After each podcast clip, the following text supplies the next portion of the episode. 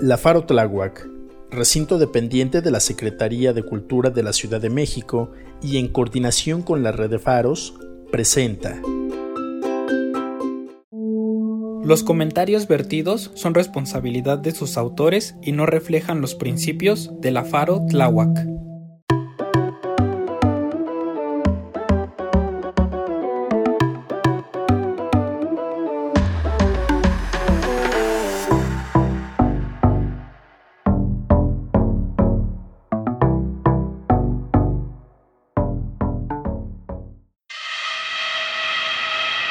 Ruido Contrastes.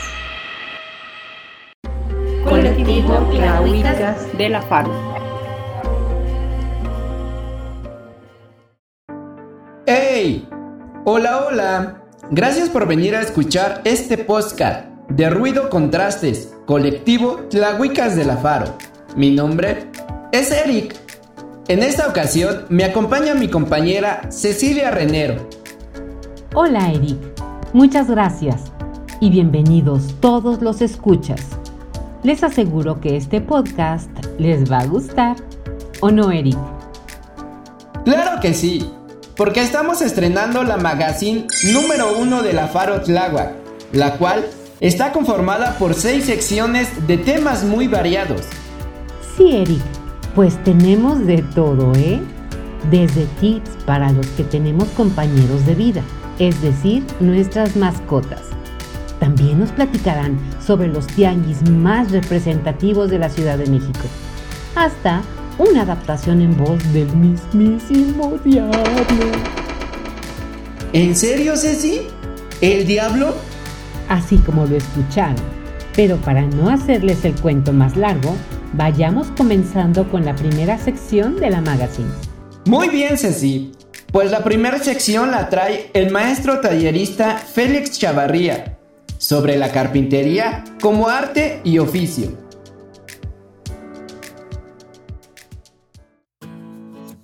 La carpintería como arte y oficio. Hola, mi nombre es Félix Chavarría Valdés. Yo les quiero platicar acerca de los oficios más bellos que existen, la carpintería. Y es bello porque en él interviene de manera significativa la creatividad y la habilidad de cada persona. La carpintería es un oficio muy antiguo y bastante útil, que consiste en trabajar la madera ordinariamente común a sus derivados para crear y construir objetos que contribuyan al desarrollo humano en la satisfacción a los sentidos. En el transcurso de la historia, el hombre ha practicado la carpintería para darle forma a la madera y construir muchas cosas grandes y pequeñas, como barcos, carruajes, casas, muebles, juguetes, etc. En la actualidad, la carpintería se practica con nuevas técnicas en el ámbito industrial y casero para hacer objetos muy diversos que van de acuerdo con la época moderna. Quien practica la carpintería en cualquier grado de complejidad utiliza también algunas herramientas eléctricas que le ayudan a hacer las cosas más fácil y rápido. Además, puede trabajar con los materiales derivados de la madera, lo que le permite tener un campo de acción mucho más amplio, dándole la posibilidad de fabricar muchas cosas nuevas, originales y diferentes. En el caso particular, me refiero a la práctica de la carpintería casera, en la que no se necesitan aparatos industriales grandes y costosos, pues todo se puede hacer utilizando herramientas manuales y algunas eléctricas que son pequeñas y baratas, donde con esas puedes aprender a hacer muebles u otros objetos según tu gusto o que seas capaz de arreglar como quieras lo que ya tienes para practicar bien el oficio de carpintería. Es conveniente considerarlo como una buena inversión, ya que si solicitaras los servicios de un profesional, tendrías que gastar más dinero. Finalmente, el oficio de carpintero hará sentirte satisfecho con lo que hagas, mostrando tus propias habilidades, construyendo todo lo que te gustaría tener creado con tus propias manos y decorarlo todo a tu gusto, como construir un banco, una mesa, una caja, servilleteros, alajero, percheros, repisas, puertas, ventanas, etc. Recomendaciones de precaución y seguridad. Antes de que comiences a hacer cualquier trabajo de carpintería, es conveniente que tome las siguientes medidas de precaución y seguridad para que trabajes mejor y no sufras accidentes. Usar ropa de trabajo adecuada, usar guantes, lentes de protección o careta, cubrebocas y estar atento cuando estés utilizando cualquier herramienta eléctrica. De mi parte es todo.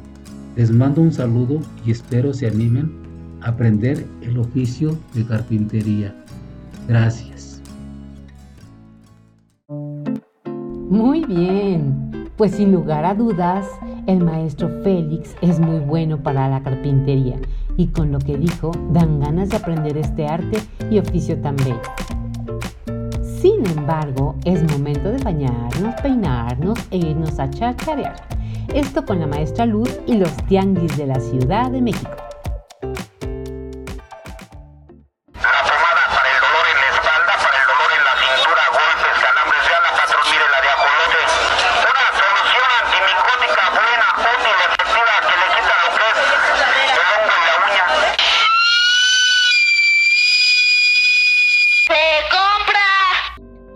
Soy Luz María Cerrato, tallerista de Faro Tláhuac.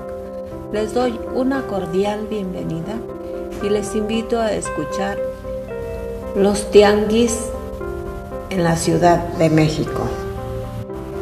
Te invito a quedarte y compartir nuestro podcast. La palabra tianguis proviene del náhuatl tanquistli. El tianguis es de origen prehispánico son mercados ambulantes que sorprendieron a los españoles por su gran organización. Durante la época prehispánica existieron muchos mercados o tianguis. Se destacan tres de estos. El de Tlatelolco, el de Texcoco y el de Tenochtitlán. La importancia de estos era la realización del trueque, el cual consistía en el intercambio de mercancía y semillas. Además, la interacción de personas y reunión de viejos amigos. Al mercado de Tenochtitlán llegaban vendedores de diversas y lejanas tierras. Gracias a ello, el intercambio cultural enriquecía las identidades de los participantes. Como se carecía de una moneda, se recurría al trueque o al uso de semillas de cacao autorizadas como moneda. Cuando se presentaban conflictos eran resueltos por medio de jueces y vigilantes que se aseguraban el orden y la justicia en los intercambios. Si alguien era sorprendido cometiendo alguna falta o delito, de inmediato debían afrontar las consecuencias.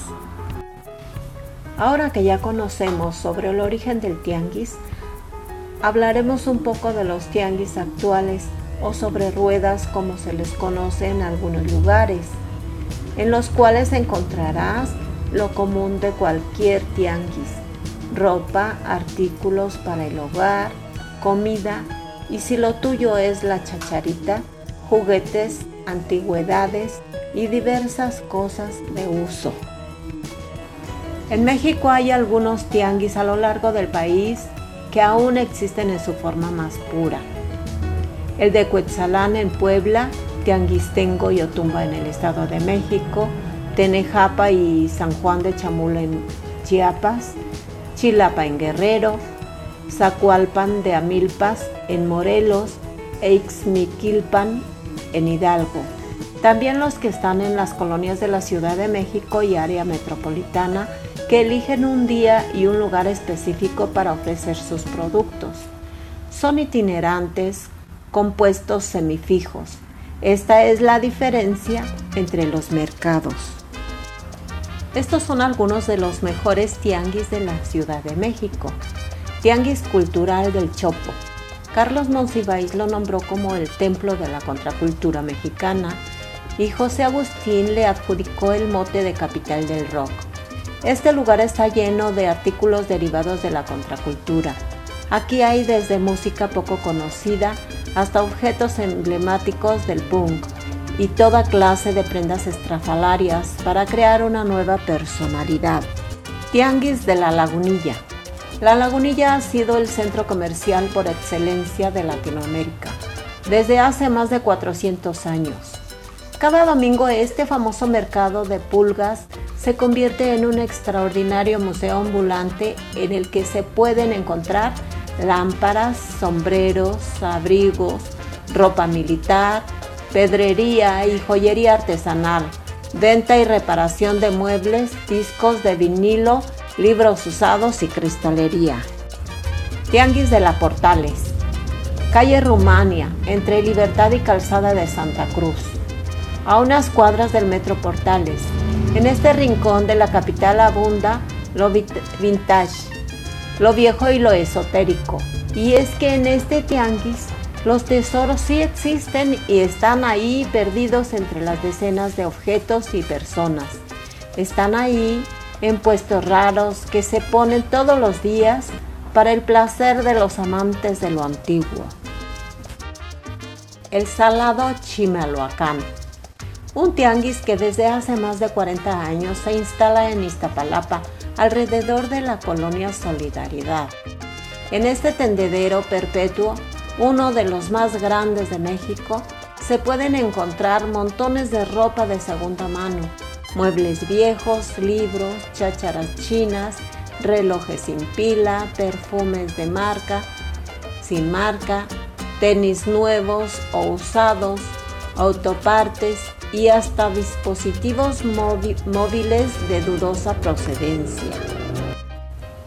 El Tianguis de Tepito calle Manuel Doblado 154, Tepito. Tepito es un barrio que infunde mucho respeto. Representa la fuerza, bravura y resistencia de una sola trabajadora por excelencia, donde el comercio se lleva en la sangre y se pasa de generación en generación. En el barrio de Tepito se pueden encontrar cosas muy baratas, principalmente de la fayuca, y algunos otros objetos nuevos cuyo origen es misterioso. Tianguis de la San Felipe de Jesús. Avenida Dolores Hidalgo, San Felipe de Jesús, Ciudad de México. El Tianguis de la colonia San Felipe de Jesús es considerado el más grande de América Latina. Se ubica al norte de la Ciudad de México y si lo recorres del oriente, desde los límites de Netzahualcoyot en el Estado de México, hasta el fin del tianguis en la avenida Gran Canal, puedes llegar a los límites con Ecatepec. Este tianguis no solo es inmenso, también puedes encontrar de todo. Los tianguis son de gran importancia para la comunidad de la Ciudad de México por su aportación económica a la población surgidos desde hace más de un siglo para hacer posible el abasto cotidiano en ciudades en crecimiento. Han sido desde sus orígenes lugares articuladores de tejido comunitario y repositorios de tradiciones culturales vinculadas a la identidad colectiva y al trabajo. Querido público, este podcast con temática de los tianguis ha llegado a su fin. Agradezco su atención y les invito a ver, escuchar y participar en la programación de la Faro Tláhuac, donde encontrarán contenidos variados de mucha importancia para toda la familia. Gracias por su atención y nos vamos al tianguis a chacharear. Hasta pronto.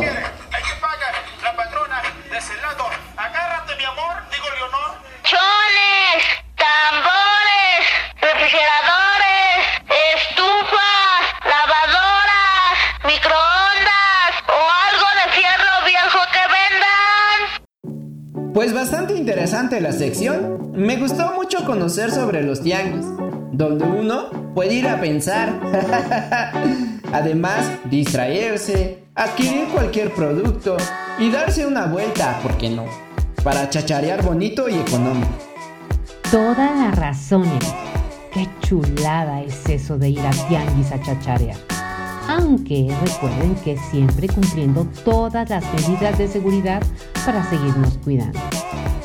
Y bueno, ya es turno de Marta Delgado, quien nos trae la sección de salud, donde abordará el tema de la homeopatía. Escuchemos. Hola amigos, bienvenidos a un nuevo programa, una vez más compartiendo un tema de su interés. Yo soy Marta Delgado y desde Casa Cabina para el Mundo presentamos. El tema de hoy será sobre la salud.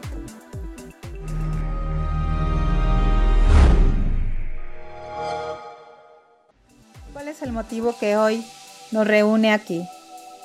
en una emisión más donde nuestra audiencia nos acompaña en una entrevista súper especial con la presentación de la doctora Liliana Paredes Martínez, una mujer empresaria, esposa, mujer y especialista en tratamientos homeopáticos.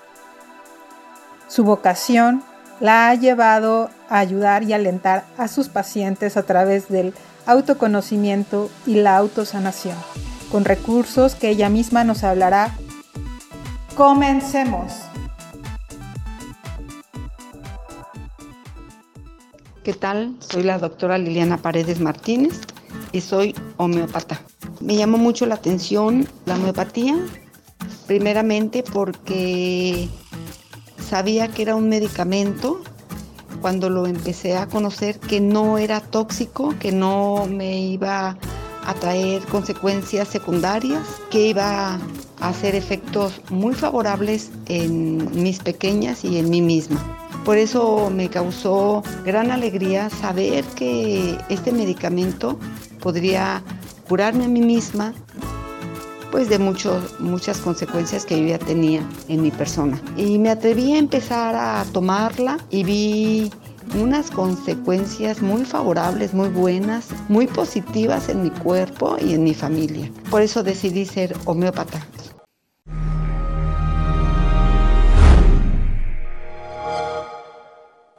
La homeopatía son medicamentos con bases 100% naturales, sin alteraciones.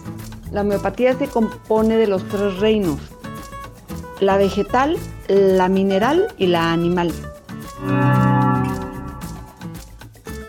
Se dice que hubo un personaje que se llamaba Hipócrates, el cual descubre la homeopatía y la pone en práctica, aproximadamente 2500 años. Pasando ese tiempo, en el año de 1830 aproximadamente, surge un maestro llamado Hahnemann, que es nuestro maestro, el cual tuvo la sabiduría para poder registrar cada dato que él encontraba sobre la homeopatía y se autocuró y para él fue experimentar con lo ya experimentado, ¿verdad? Pues él fue curando a su propia familia y fue más fácil para él descubrir cómo se iba curando y cómo tenía que ser las cantidades para su propio cuerpo. Entonces tenemos este maestro que se llama Hahnemann y decía que el empleo de las pequeñas dosis era lo adecuado en cada individuo.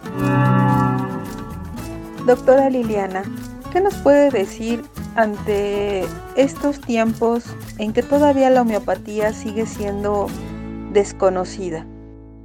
Pues a pesar de que la homeopatía ha llegado a Estados Unidos, a Europa, por más de un siglo, desafortunadamente no se ha difundido mucho, pero ya que los medios de comunicación son bastantes y está al alcance de todo mundo.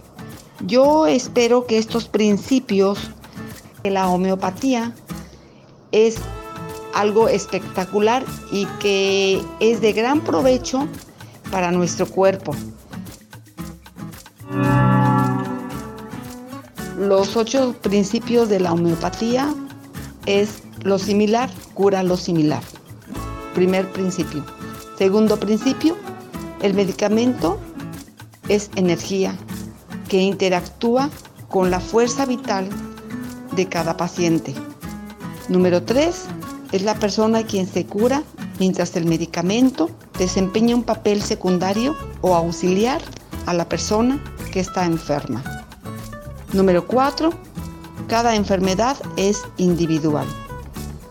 Se prescriben medicamentos no para combatir enfermedades, sino para sanar a enfermos. Número 6. Es una base experimental sobre lo que se asienta la práctica homeopática. Número 7. La cantidad mínima de sustancia provoca efectos sin riesgo de toxicidad.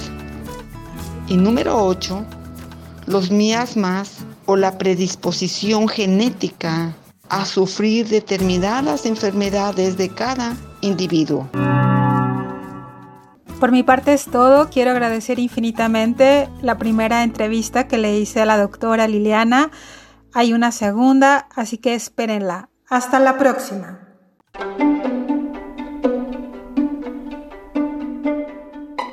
Continúa escuchándonos desde Casa Cabina para el mundo.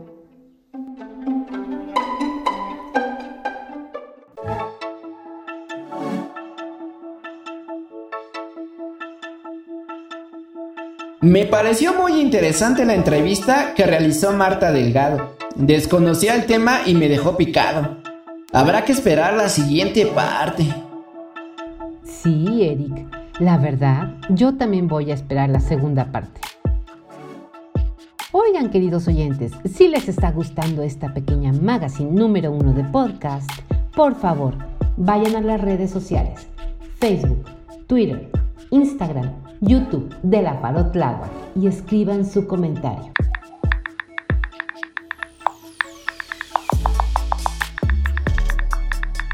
Me parece perfecto, Ceci. Allá estamos. Allá les leemos y bueno, si gustan compartir, no duden en hacerlo.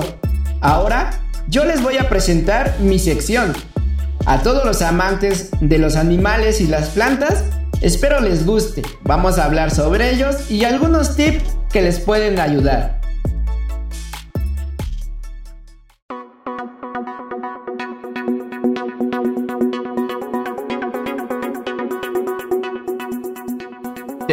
Bienvenida a esta sección.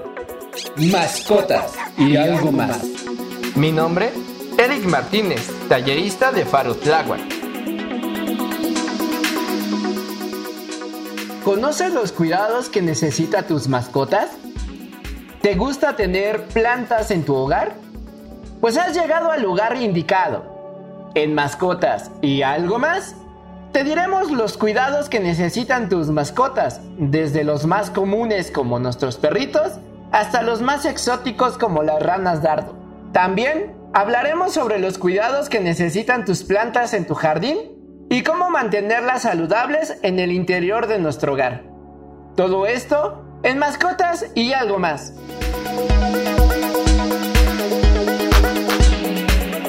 Al cuidar de tu mascota, puedes mejorar tu salud física y mental. Sí, así como lo escuchaste. ¿Sabías que la hormona oxitocina, que es la causante de que el cuerpo experimente placer, también se secreta cuando una mascota y su dueño experimentan interacción positiva entre sí. Entre más fuerte sea el vínculo entre la persona y su mascota, mayor es la posibilidad de que la persona secrete esta hormona, creando un estado de felicidad y también de salud. Se ha comprobado que al tener una estrecha relación con nuestra mascota e interactuar con ella regularmente, aparece una serie de beneficios en tu vida. Por ejemplo, acariciar a tu mascota por aproximadamente 10 minutos o más puede aliviar rápidamente el estrés cotidiano y bajar tu presión arterial. La compañía de tu mascota también puede mejorar tu salud mental al evitar sentirse en depresión. Los más pequeños de casa también se verán beneficiados, ya que varios estudios señalan que los niños que han crecido con mascotas son más saludables aquellos que han convivido con perros o gatos en sus primeros años de vida. Ellos presentan menores problemas de infecciones en sus oídos, problemas respiratorios y de alergias, a comparación de los niños que no tienen mascota. Estudios demuestran que las personas que cuidan de sus mascotas también podrían ser saludables, a razón que al sacarlos a caminar o correr o jugar activamente con ellos, se hace ejercicio, teniendo un impacto positivo en nuestro cuerpo y mente. Se han demostrado beneficios de salud al disminuir la tasa de problemas cardiovasculares. Algunos perros también pueden ayudar a las personas con ciertos problemas, como la epilepsia y el cáncer, ya que ciertos perros se pueden entrenar y detectar estos problemas antes de que ocurran o justo en el momento en el cual se está comenzando. ¿Y qué beneficios tengo al cuidar a mi perro? Pues menores enfermedades, más resistencia a las alergias, mayor felicidad, un corazón saludable, más ejercicio, vida social más activa, disminución del estrés. Pero recuerda, siempre mantén a tu mascota saludable, dándole los cuidados necesarios. Al igual que un niño, tus mascotas necesitan de cuidados médicos desde sus primeras semanas de vida. De lo contrario, pueden llegar a contagiarse de posibles parásitos y enfermedades, que consecuentemente pueden llegar a enfermar a tu familia. Por lo tanto, proteger a tu familia significa darle una buena salud a tu mascota. ¿Conoces cuáles son las enfermedades zoonóticas? Son aquellas que son transmitidas de un animal hacia el ser humano. Puede ser cualquier animal, por ejemplo, perros, gatos, aves, reptiles, animales de granja, entre otros. Aquí te damos unos consejos básicos que debes de tener en cuenta a la hora de cuidar tu mascota. Llévala a un chequeo anual con el veterinario. Los perros y gatos deben ser vacunados una vez al año contra las enfermedades más comunes, como rabia, parainfluenza, parvovirus, entre otros. Se debe desparasitar cada tres meses se debe llevar un régimen de control de parásitos externos. Con esto podrás controlar las plagas de garrapatas, pulgas, ácaros, etc. Si tienes un cachorro o gatito, hay que llevarlo al veterinario en sus primeros días de haber sido adquirido. Los cachorros y gatitos necesitan de 3 a 4 rondas de vacunas y desparasitaciones antes de los cuatro meses. No dejes que tu mascota tome agua de cualquier sitio. Lava tus manos constantemente, especialmente después de tener contacto con tu mascota y antes de comer. No te olvides que una mascota saludable es un animal feliz y por lo tanto Cuidándola como a tu familia, estarás a salvo de la transmisión de enfermedades zoonóticas.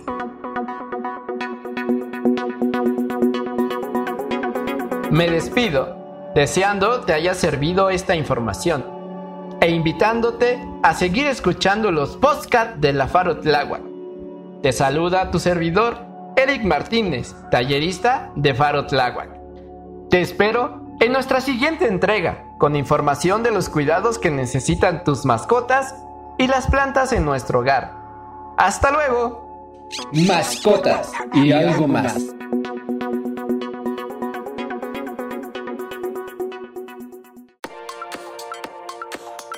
Pero ya es momento de ir a la siguiente sección. Ensalada de tips de nuestra querida tallerista Celia Urquiza. Les recomiendo tener papel y lápiz porque nos hablará de los usos que le podemos dar a las rosas. Ay, claro que sí, yo también quiero. Pues escuchemos.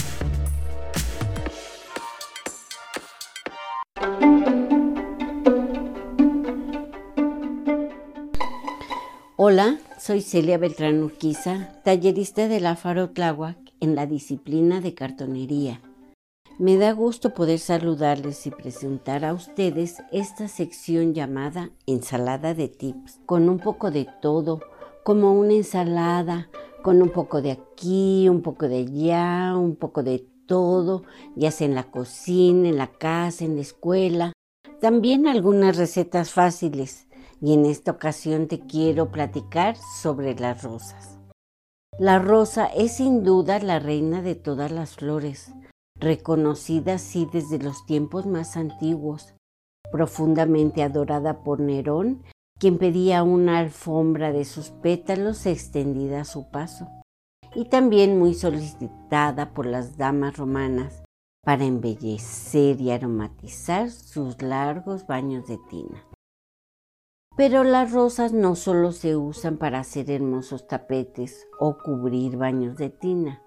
Su encanto ha llegado mucho más lejos y no debemos olvidar que una rosa es una rosa. Y les contaré que éstas tienen diversos y muy variados usos, como el tónico de rosas. Las rosas son bien conocidas y reconocidas dentro del mundo de la belleza por sus propiedades cosméticas.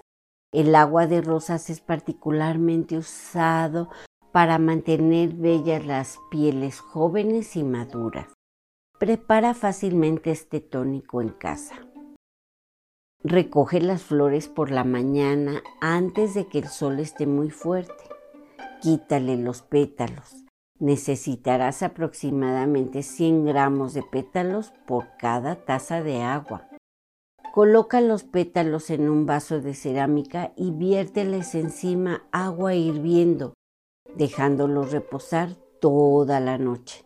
A la mañana siguiente, licúalos. Cuela el líquido a través de un tamiz fino a una botella con tapa de corcho y guárdala en la oscuridad. Utiliza este líquido como tónico aplicándolo con un algodón y pasándolo por toda tu cara por las noches y las mañanas. Tu piel se volverá más suave. El agua de rosas es también muy recomendable para los cutis que sufren de acné o son sumamente sensibles. Puedes traer en tu bolso una botellita de spray con el agua de rosas para rociar en la cara y refrescarte. A mí me encanta. Y mira, pues también puedes tomarlas en un té, una infusión de rosas. Mira, Deja secar los pétalos de rosa extendidos en una bandeja durante tres días. Viértelos en el té que tomes regularmente para agregar un aroma delicado y especial. Además, también puedes elaborar un rico licor de rosas. El licor de pétalos de rosa es originario de Bulgaria el país de las rosas. Y para hacerlo necesitarás 100 gramos de pétalos de rosa frescos, de ser posible recolectados esa misma mañana, cuando todavía tienen el rocío del amanecer. 250 gramos de azúcar con unas cuatro gotitas de limón, alcohol o aguardiente de caña bebible, Coloca una capa de pétalos en un frasco de vidrio con tapa hermética para evitar que entre el aire.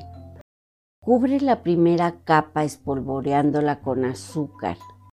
Coloca una segunda capa de pétalos y cúbrela nuevamente con azúcar.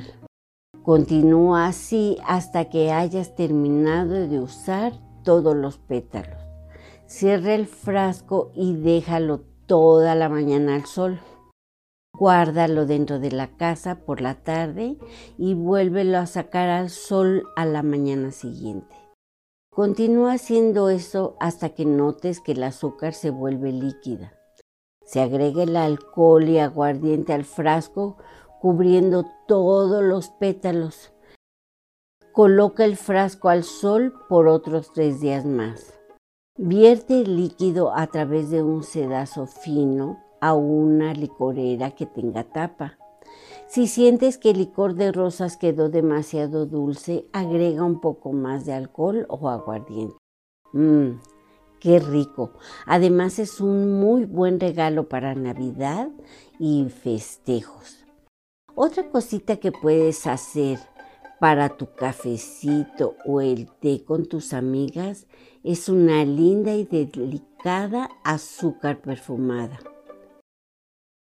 Suaves pétalos de rosa mezclados con azúcar le darán a esta un gusto exquisito dejándola perfumada. Sus pétalos deberían estar perfectamente secos antes de ponerlos en el azúcar. Además le dan una vista y color muy agradable. También para tu cocina y unas deliciosas ensaladas, haz un riquísimo vinagre de rosas. Si incorporas unos cuantos pétalos frescos a tu botella de vinagre de manzana, le darán un delicado aroma. Deja los pétalos dentro del vinagre por al menos una semana antes de usarlo. Pues ya les conté sobre estos consejos en los que las rosas son las protagonistas. Los espero en nuestra siguiente sección ensalada de tips donde les contaré sobre algunos otros que les pueda compartir. Hasta luego.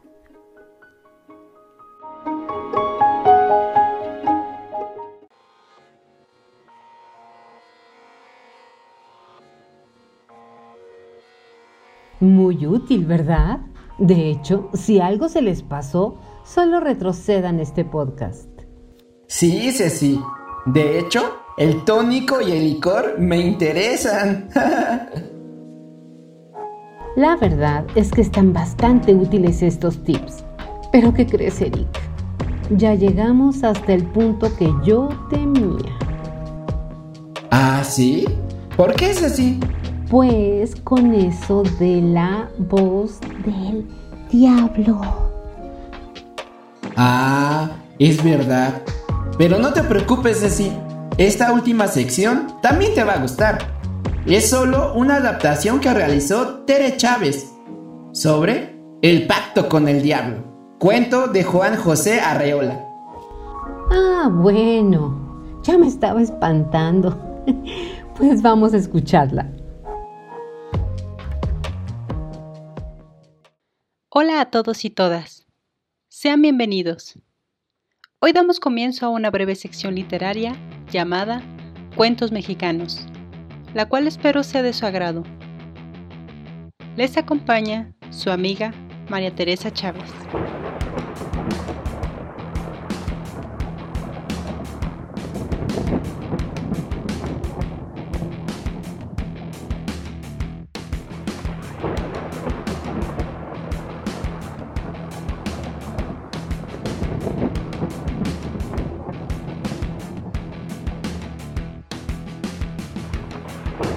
Amigo mío, bienvenido.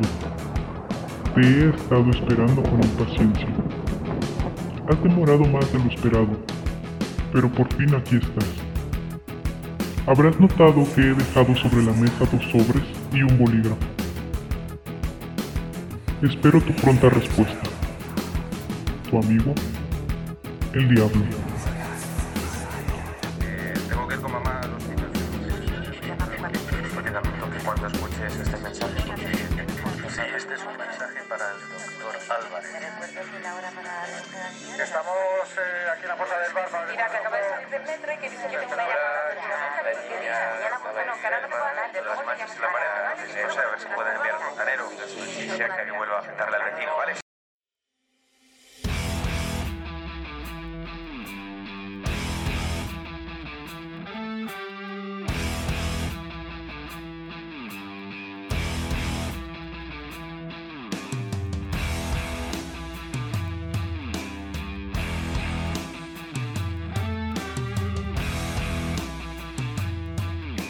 Un pacto con el diablo. Una adaptación del cuento de Juan José Arriola.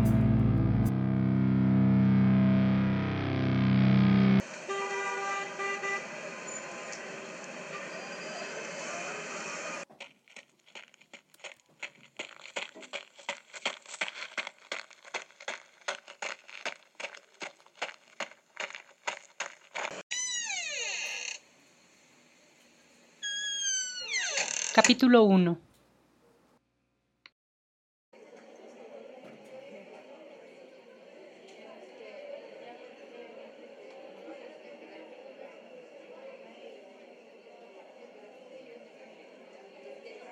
Aunque apresuré mi paso lo más que pude, me percaté que la función ya había comenzado.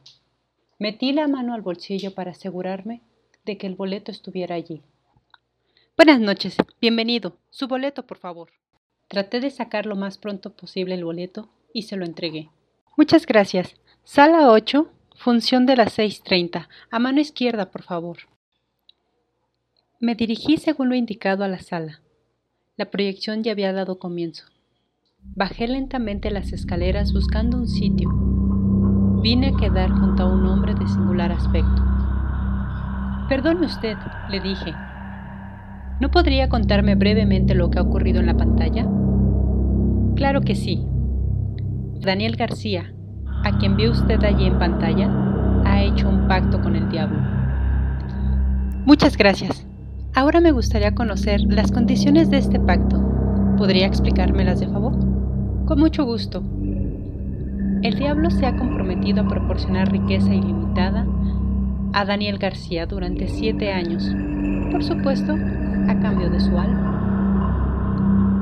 Así que siete años de riqueza. Aunque claro, el contrato puede renovarse. No hace mucho Daniel García lo firmó con un poco de su sangre. Yo podía completar con estos datos el argumento de la película. Eran suficientes, pero quise saber algo más. El complaciente desconocido parecía un hombre de criterio.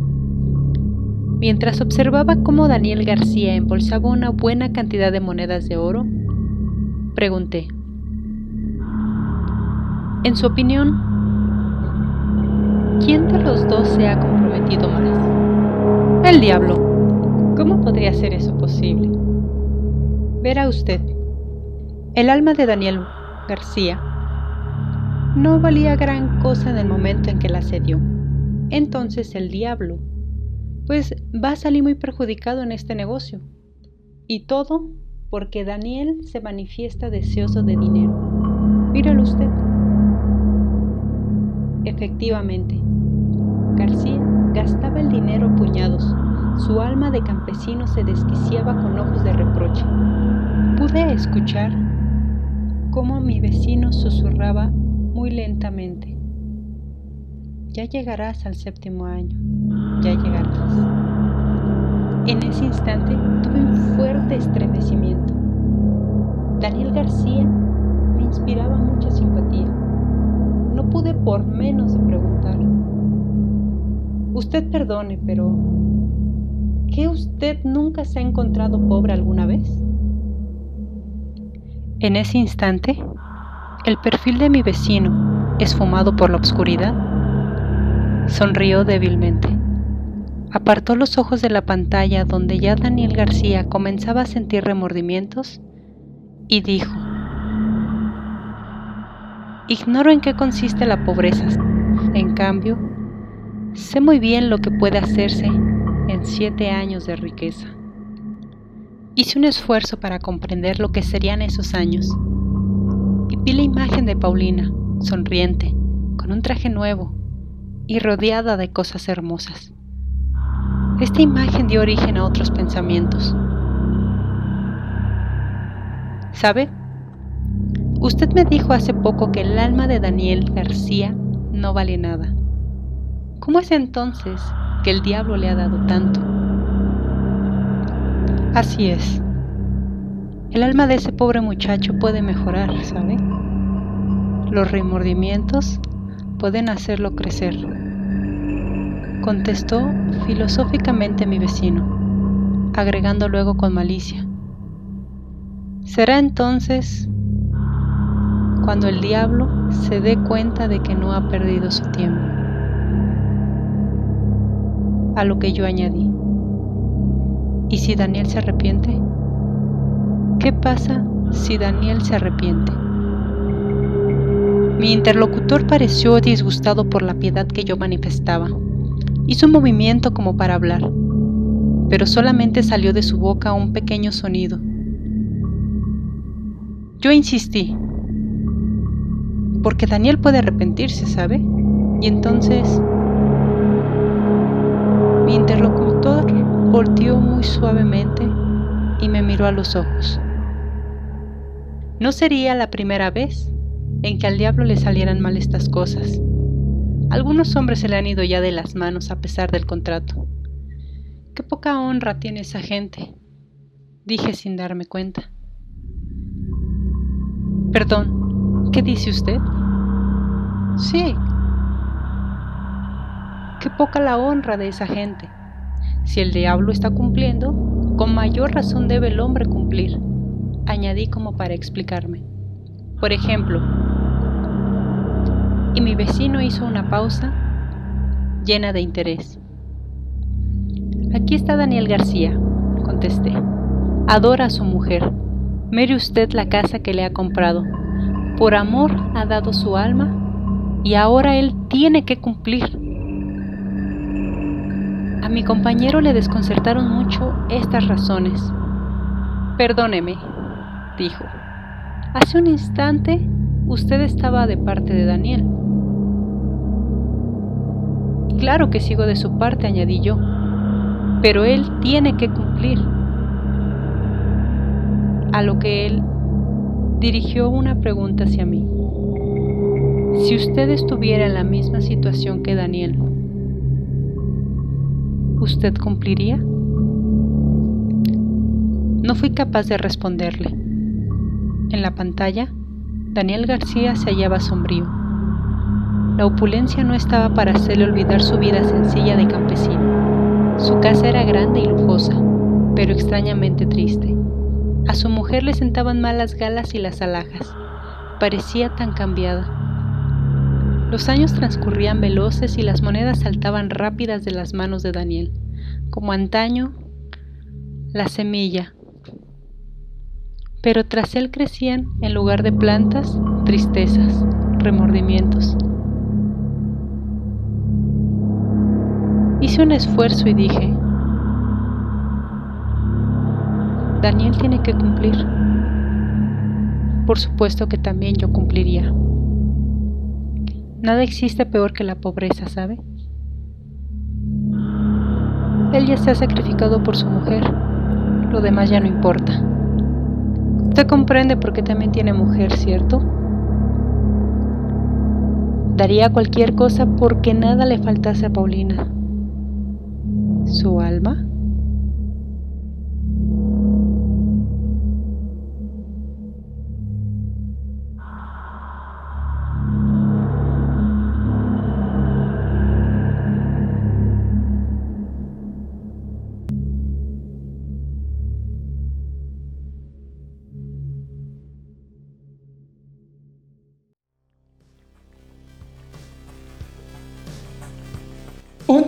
Experimental la sección. Me gustó mucho. ¿Y a ti, Ceci? A mí también, Eric. Aunque esa voz sí me da miedo. Poquito. pues esta magazine número uno me gustó mucho. Aunque solo fueron seis secciones. Yo creo que estuvieron muy interesantes. Y además tuvimos de todo, Eric. Así como cuando uno va al buffet a comer. Ándale.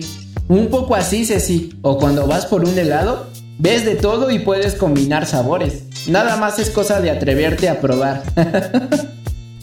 pues me dio mucho gusto estar contigo, Eric, en este primer número de la magazine, ahora en podcast. A mí también me dio gusto, Ceci. Gracias a todas y todos que nos escucharon y ahora sí, vámonos despidiendo. Pero recuerden seguir escuchando los podcasts de la Faro Tláhuac. Muchísimas gracias a nuestros oyentes. Ya nos escucharemos a la próxima. Aquí, con Ruido Contrastes, colectivo Tlahuicas de la FARO. Hasta pronto. Hasta la próxima.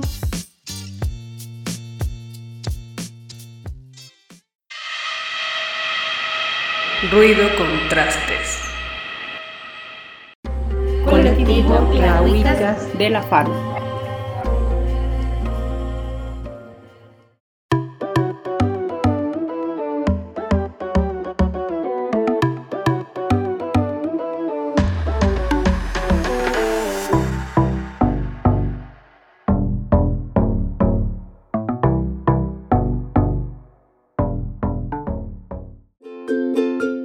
Faro recinto dependiente de la Secretaría de Cultura de la Ciudad de México y en coordinación con la red de faros, presentó